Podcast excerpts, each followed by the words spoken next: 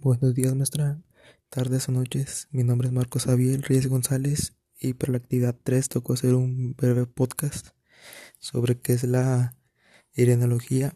La irenología surge del neologismo e Irene, que era la, que era la diosa griega de la paz y logos que significa estudio tratado, entendiéndose por irenología la ciencia que estudia la paz.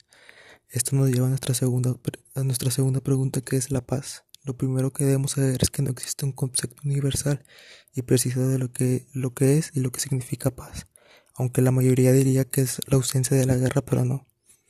La paz es la condición óptima de todos los seres humanos y se ha convertido en un objetivo que se, que se, que se presenta alcanzar a lo largo de la historia. Hemos presentado grandes contribuidores de la paz como Martin Luther King, Nelson Mandela, Mohandas Gandhi, Benito Juárez, que, que el 15 de julio de 1867 presidente de México durante el periodo de la Reforma pronunciaba ante el Congreso de la Unión solemne discurso, en donde encontramos su, frase más célebre que dice, entre los individuos como entre las naciones, el respeto al derecho ajeno es la paz, ya que el país llevaba varios años en conflictos bélicos. El presidente tenía la convicción que con el inolvidable respeto de, las leyes se podía alcanzar el bienestar y prosperar de la nación esfuerzo que dio grandes frutos en el futuro de convertirse en un país de paz que rechaza participar en actos bélicos.